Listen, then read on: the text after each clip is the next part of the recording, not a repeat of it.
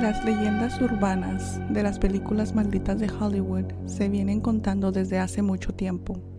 Hay dos casos que llaman nuestra atención en la lista. Estas son las películas de El Cuervo, de 1994, donde murió Brandon Lee, el hijo de Bruce Lee, en medio del rodaje después de recibir un disparo que debía ser de utilidad. Y Poltergeist, de 1982, que concluyó con la muerte de la protagonista Heather Mitchell O'Rourke. Durante la tercera entrega de la producción, la niña de 12 años murió de una enfermedad repentina durante el rodaje.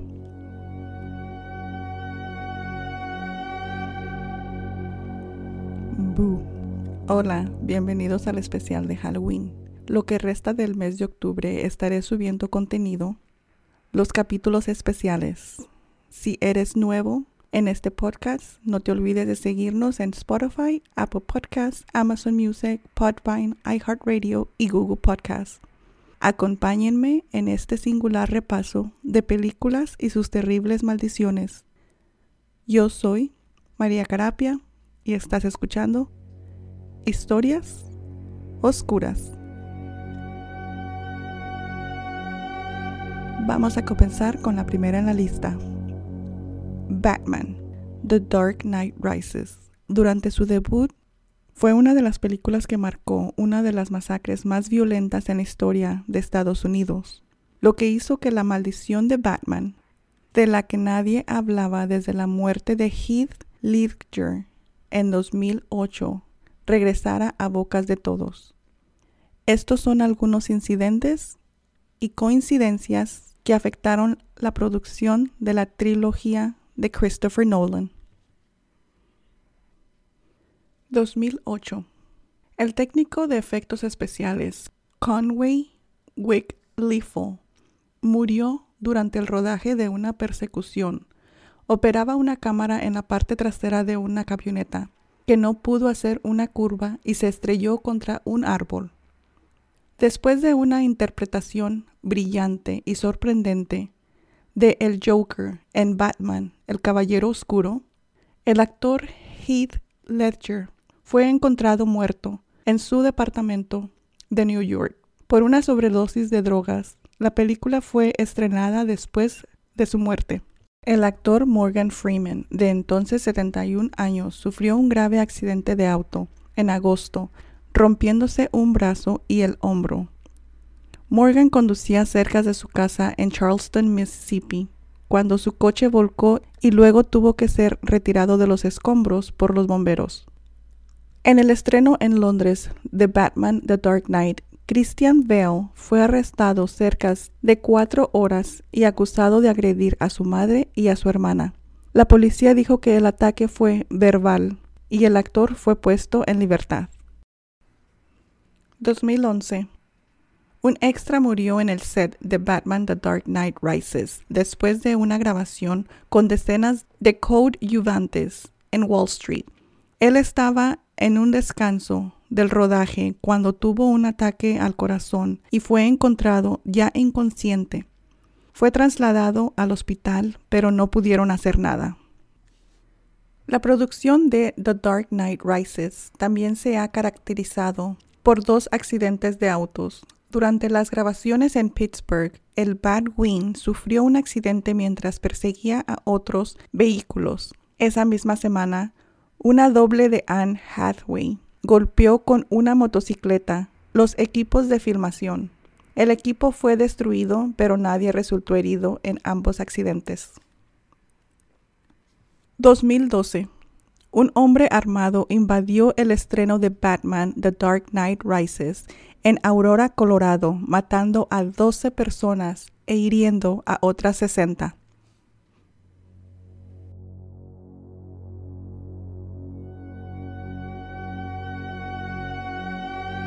Superman, leyenda negra para varios de los actores que se han enfundado en la capa roja, el traje azul, con la S gigante en el pecho. Bud Collier puso su voz a la serie de radio y dibujos animados de los años 40 y 60. Una enfermedad de complicaciones circulatorias terminaron con su vida. El primer actor que lo encarnó como serie de televisión fue George Reeves, allá por los años 50. George Reeves apareció muerto con un disparo en el pecho. El siguiente en sufrir esta peculiar mala suerte fue Christopher Reeves. Muchos años después, fue el mítico Superman en cuatro películas y su asombroso parecido con el personaje de cómic asombró a todos. Un grave accidente al caer de un caballo lo postró en silla de ruedas hasta su muerte. En el caso de la actriz Margot Kidder, la que protagonizó a Louis, el problema fue mental. Un día desapareció sin dejar huella y apareció tres días más tarde tirada en un jardín con signos de violencia causados, al parecer, por ella misma. Aparentemente desarrolló un caso clínico de trastorno bipolar y tuvo que estar internada varios años en un centro psiquiátrico. El también actor de la saga de película de Superman, Richard Pryor, se le diagnosticó esclerosis múltiple. El director adjunto de dos de las entregas de la saga, Richard Lester, tuvo un accidente hípico y tras la ruptura del pelvis sufrió una hemorragia interna que terminó con su vida.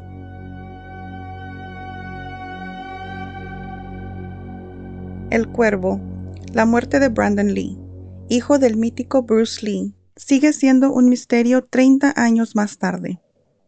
Bruce Lee había muerto con solo 32 años de edad, y de su muerte se habla de mil mitos y extrañas cosas sobre su fallecimiento. El caso es que el cuervo, su hijo Brandon, era el protagonista de este personaje en la película. Experto en artes marciales como Bruce Lee, tuvo la desdicha de recibir un disparo en pleno rodaje. Entre la munición de fogueo se había colado alguna bala de verdad. Alex Proyas, su director, quedó desolado.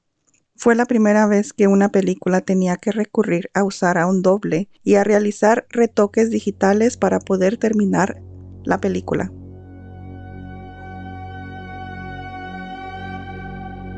El Mago de Oz. El rodaje de todo un clásico musical como este estuvo plagado de problemas y de oscuras leyendas. Todo comenzó cuando se eligió a una inexperta y bella Judy Garland como actriz. La joven niña prodigio se impuso a rivales como Shirley Temple, pero el productor Louis B. Mayer, jefazo de MGM, opinaba que Judy estaba un poquito rechoncha. Obligaba a la niña a tomar fármacos, que a la larga crearon una adicción brutal en la actriz. La propia madre de Judy ya la había habituado a los fármacos con solo cuatro años de edad, así que algo de culpa también tenía ella. Se cuenta además que el director Louis B. Mayer la menospreciaba, llamándola mi pequeña joroba, y hasta a veces intentaba propasarse con ella por una cosa o por otra, problemas conyugales futuros con diversos maridos mediantes. Judy Garland tuvo un intento de suicidio siete años después de hacer la película y a los 47 años finalmente murió de una ingestión de pastillas. Nunca se quitó la adicción que adquirió al meterse en este papel. Su vida fue corta y desgraciada. Otro tema de mala suerte que tuvo la película fue el de Buddy Absent, actor que era el hombre de hojalata original. Una alergia brutal al polvo de aluminio le afectó gravemente a los pulmones y tuvo que abandonar el rodaje. El hombre de hojalata finalmente lo interpretó Jack Haley, quien tampoco se libró de problemas. Se le infectó seriamente un ojo a causa del maquillaje. Más grave fue lo de la bruja del oeste. Fue Margaret Hamilton, quien casi muere a causa de la pintura verde que cubría su rostro. Un componente que contenía cobre hizo que apareciera humo en su cara de repente y tuvo que ser desmaquillada a toda prisa antes de que su rostro empezara a arder. Su doble, Betty Danko, sufrió heridas al rodar con una escoba humeante otro grupo de actores que interpretaban a los monos voladores se cayó al suelo porque fallaron los cables que sujetaban sus cuerpos. Por la película pasaron hasta cinco directores y 17 guionistas. Fue todo una confusión. En fin, que en aquel rodaje de 1939 pasó casi de todo. Como puedes escuchar, hasta Toto, el perro, se rompió una pata cuando lo pisaron por accidente en medio de una de las secuencias. Y hay una leyenda más negra. Se dice que en esta secuencia hubo un suicidio en directo de un miembro del equipo. Al fondo algunos ven a alguien colgando de un árbol y que se borró en el montaje de 75 aniversario del film cambiándolo por un ave. Leyenda urbana y negra que suma a esta película. Sea cierta o no, lo dejo a su, a su discreción. Una pena, pero parece que la única magia que hubo no fue la del mago, sino la de su maravilloso resultado como film, pues fue una de las películas más vendidas y hasta la fecha muy famosa.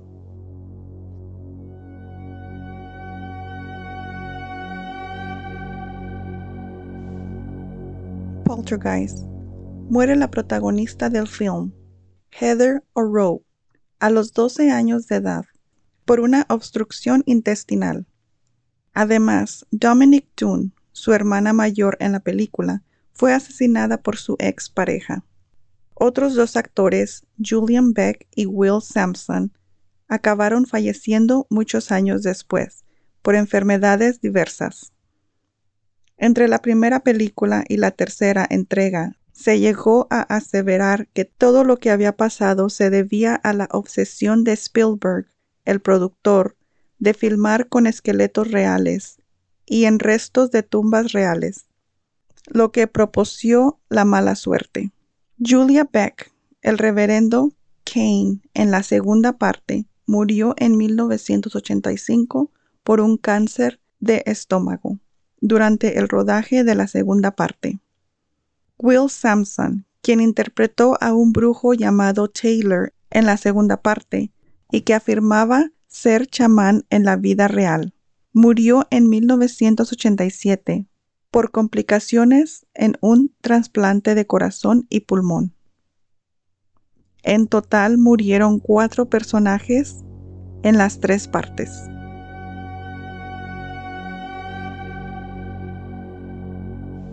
La profecía.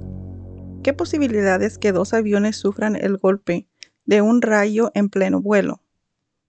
Según los expertos, pocas, casi ninguna, pues el actor de esta película, Gregory Peck, lo sufrió y tan solo ocho horas después le ocurrió lo mismo en otro vuelo, a David Seltzer, guionista de la película. En el caso del director Richard Donner ocurrió algo aún peor. La suerte estuvo de su lado. Evitó un vuelo y optó por esperar un par de días para no tomar un jet alquilado. Dicho jet se estrelló al poco de elevarse y chocó contra un vehículo que mató, además de los miembros del avión, a todos los ocupantes del coche, y a los de otro contra el que golpearon donde iban la esposa e hijo del piloto. El productor se libró de un atentado terrorista del IRA, que tuvo lugar en el hotel donde se encontraba, y John Richardson, experto en efectos especiales, salvó la vida en un accidente de coche, aunque una de sus colaboradoras terminó decapitada. Lo terrible es que se contaba que el accidente tuvo lugar ante un cartel donde ponía siguiente ciudad a 66.6 kilómetros. El número 666 igual que el número del demonio que da título a la cinta.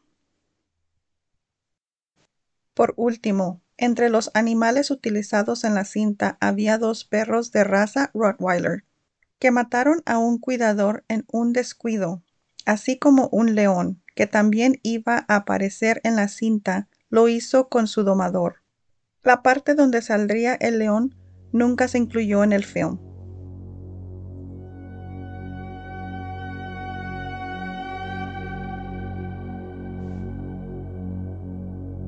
El Exorcista, la película de 1973 de William Friedkin, se basaba en una novela que detallaba una posesión real que existió. Hubo una lista de muertes entre los miembros del equipo artístico y técnico e incluso sus familiares. Algunos cuentan que hubo cuatro y otros que hasta nueve muertes durante el rodaje. Murieron, seguro, los actores Jack McGorin y Vasiliki Maliaros, un especialista en efectos especiales y un cuidador nocturno del rodaje. Cuando estaba todo listo, se incendiaron las decoraciones y se tuvo que posponer un mes y medio el rodaje. Al regresar, un empleado que estaba reconstruyendo la zona quemada tuvo un accidente en la mano y perdió un dedo. Ellen Burstyn, actriz que hacía de la madre de Linda Blair, la niña que es poseída, terminó con la espalda dañada en la secuencia que su hija la lanza de la cama.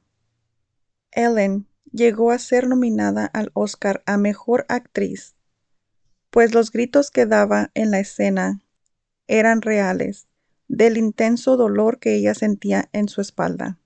Eso fue lo único bueno para ella. La niña Linda Blair sufrió una lesión en su cuerpo cuando se rompió el arnés que la sujetaba al levitarla sobre la cama. Aparte de todo esto, el hijo de Max von Sydow, padre Carras en la película, sufrió un accidente de moto que casi lo manda al otro barrio. Se habla también de objetos que levitaban en pleno rodaje de miles de personas que sufrieron mareos, náuseas, vómitos en el estreno cuando vieron la película como espectadores, y de un par de cosas más también. El hijo de Mercedes McCambridge, actriz que ponía la voz de la niña poseída, asesinó a toda su familia en 1987 y posteriormente se suicidó. La versión teatral del film estrenada en 1975 vio como la actriz que hacía de poseída, Mary Ur, aparecía muerta en un hotel sobre su cama con los dos brazos cortados y posición en cruz. Se habla de alcohol y suicidio. Todo ocurrió la noche posterior al estreno, que fue todo un éxito.